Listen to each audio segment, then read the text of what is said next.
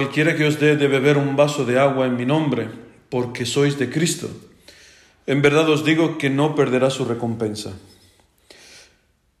Esta palabra, hermanos, ser de Cristo, poder ser de Cristo, poder pertenecer a Cristo, ser uno con Él, es, a mi modo de entender, la palabra central de este, de este domingo, una palabra maravillosa, una palabra estupenda. Y digo que es para mí la palabra central, esto de ser de Cristo, porque de ella depende nuestra salvación. Y no solamente la nuestra, sino la salvación de aquellos que Dios ponga en nuestro camino a lo largo de nuestra vida.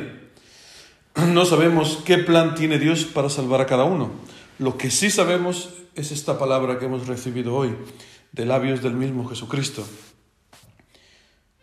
Cualquiera que os dé de beber un vaso de agua en mi nombre, porque sois de Cristo, en verdad os digo que no perderá su recompensa. Dios nos salva bien porque somos de Cristo o porque damos de beber a alguien que sea de Cristo. ¿Y quién es de Cristo? Esto es importantísimo para no llevarnos a engaño. Lo dice San Pablo, por ejemplo, en la epístola a los romanos, dice que el que no tiene el Espíritu de Cristo no le pertenece. ser de Cristo, ser un cristiano, significa tener el mismo Espíritu que tenía Cristo. Este Espíritu lo podemos deducir si leemos el Sermón de la Montaña, una palabra impresionante que nadie puede permanecer impasible ante ella. Ante ella. Ahí se ve cuál es el Espíritu de Cristo. O también en la epístola a los Corintios, el famoso capítulo 13, cuando habla de la caridad, el amor. Esto resume perfectamente cuál es el espíritu de Cristo. La caridad, el amor. No la caritas, no en el sentido de esta organización, sino en el sentido del amor. Dice que es paciente, es servicial, no es envidiosa, no es gastanciosa, no se engríe es decorosa, no busca su interés, no se irrita, no toma en cuenta el mal, no se alegra de la injusticia, se alegra con la verdad. Todo lo excusa, todo lo cree, todo lo espera, todo lo soporta. Este es el espíritu de Jesucristo. Es una gracia enorme haber sido llamados por el bautismo a vivir como Cristo. Esto no se nos da por nuestra naturaleza humana, sino es la naturaleza divina que se nos va dando poco a poco a través de un camino largo, poder tener este mismo espíritu, vivir como, vivir como Cristo, ajustar nuestra vida a la vida del Señor, a su palabra. Decía el Salmo de hoy que los mandatos del Señor son rectos y alegran el corazón. es una cosa estupenda, es una cosa que alegra, no es algo pesado.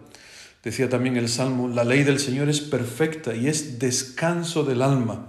O sea que esto de vivir como Cristo, vivir unidos a Cristo, dejarse guiar por su Espíritu, eh, tener la palabra como eje central de nuestra vida, no es algo, no es una carga, al contrario, es una gracia, es un regalo enorme que Dios nos da. Y a la vez es también una gran responsabilidad. Por eso el Evangelio de hoy es tajante, es durísimo cuando dice Jesucristo, si tu mano te escandaliza, córtatela más te vale entrar manco en la vida que con las dos manos acabar en el infierno, en el fuego inextinguible. Es una palabra que habla a las claras de esta realidad que muchos quieren silenciar, incluso dentro de la misma iglesia, hablar del infierno, de esta, de esta realidad, del juicio.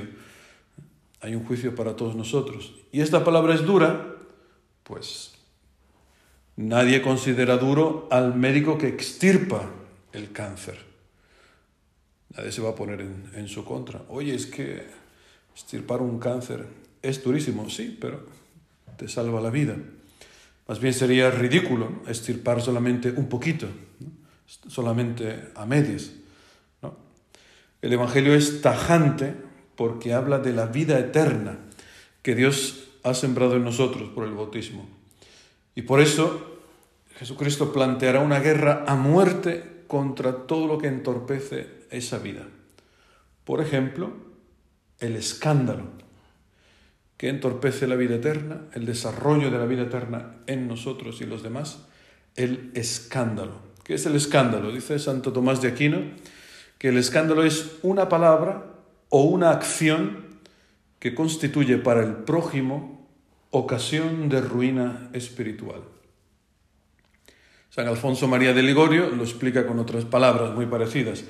El escándalo es cualquier dicho o acción con la que eres causa u ocasión de contribuir a que el prójimo pierda el alma.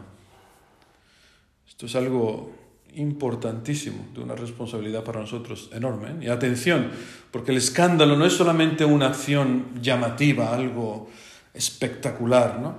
sino que el escándalo es todo lo que resulte un estorbo para la fe del hermano. Toda mediocridad consentida y justificada es un escándalo, es un tropiezo para el hermano, hasta los mínimos detalles. Toda actitud de no hacer caso a la palabra de Dios es un escándalo, y mucho más aún enseñarlo. Todo pecado aún oculto es un escándalo. Y dice también en otro lugar San, San Alfonso María de Ligorio, que qué otro oficio ejerce el escandaloso más que ser ministro del demonio. Eso es una palabra durísima. Aquel que, aquel que escandaliza al hermano es un ministro del demonio.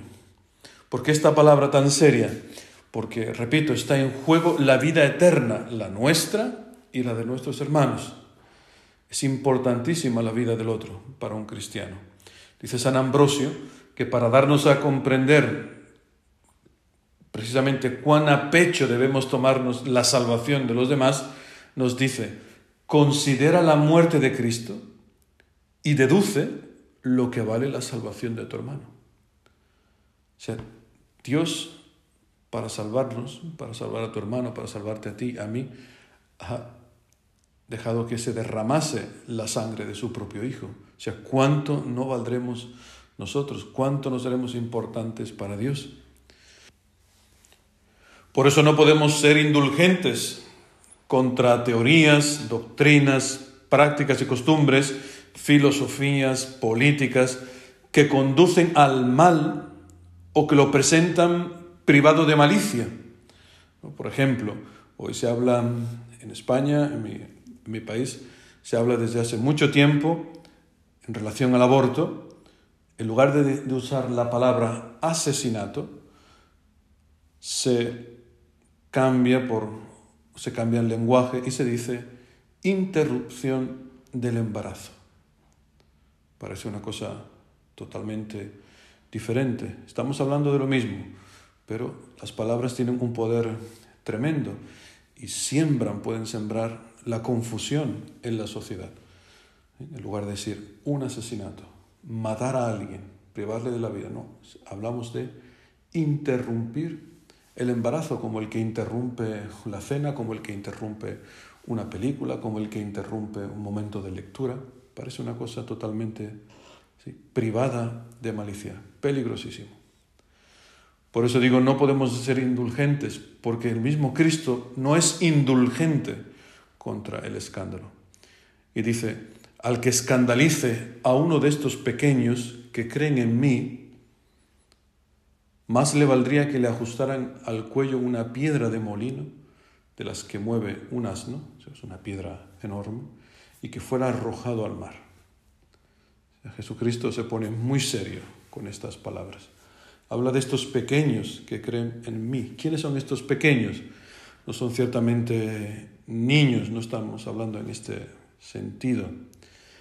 Los pequeños que creen en Cristo son aquellos que todavía tienen una fe débil una fe pequeña o una fe poco desarrollada. Son los precatecúmenos, aquellos que están preparándose para recibir el bautismo. No son los pequeños. El Evangelio también nos habla hoy de otra vía de salvación, que es dar de beber a alguien que es de Cristo. ¿Y cuándo damos de beber a alguien que es de Cristo? Pues si vamos a buscar un paralelo de este, de este Evangelio para poder entenderlo mejor, llegamos hasta Mateo, el capítulo 25, cuando habla del juicio final, donde los justos, hablando con el Señor, le preguntan, Señor, ¿cuándo te vimos hambriento y te dimos de comer? o sediento y te dimos de beber? ¿Cuándo te vimos forastero y te acogimos, o, o desnudo y te vestimos? ¿Cuándo te vimos enfermo o en la cárcel y te fuimos a ver? Y el rey les dirá, en verdad os digo, cuanto hicisteis a uno de estos hermanos míos más pequeños, a mí me lo hicisteis. Bien, hermanos, pues alegrémonos de haber sido llamados a formar parte de estos hermanos de Cristo, aquellos que pertenecen a Cristo, aquellos que son de Cristo.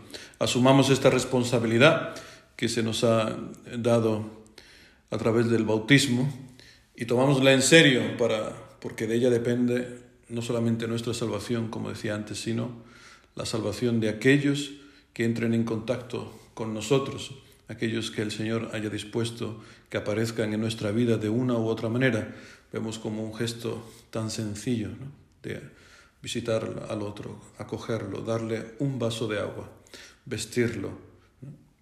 Esto es acoger, acoger al, al hermano pequeño de Cristo, acoger al apóstol, acoger a la iglesia a través de gestos a veces insignificantes, muchos podrán tocar al mismo Jesucristo, aún sin saberlo, pero esto será para ellos la salvación.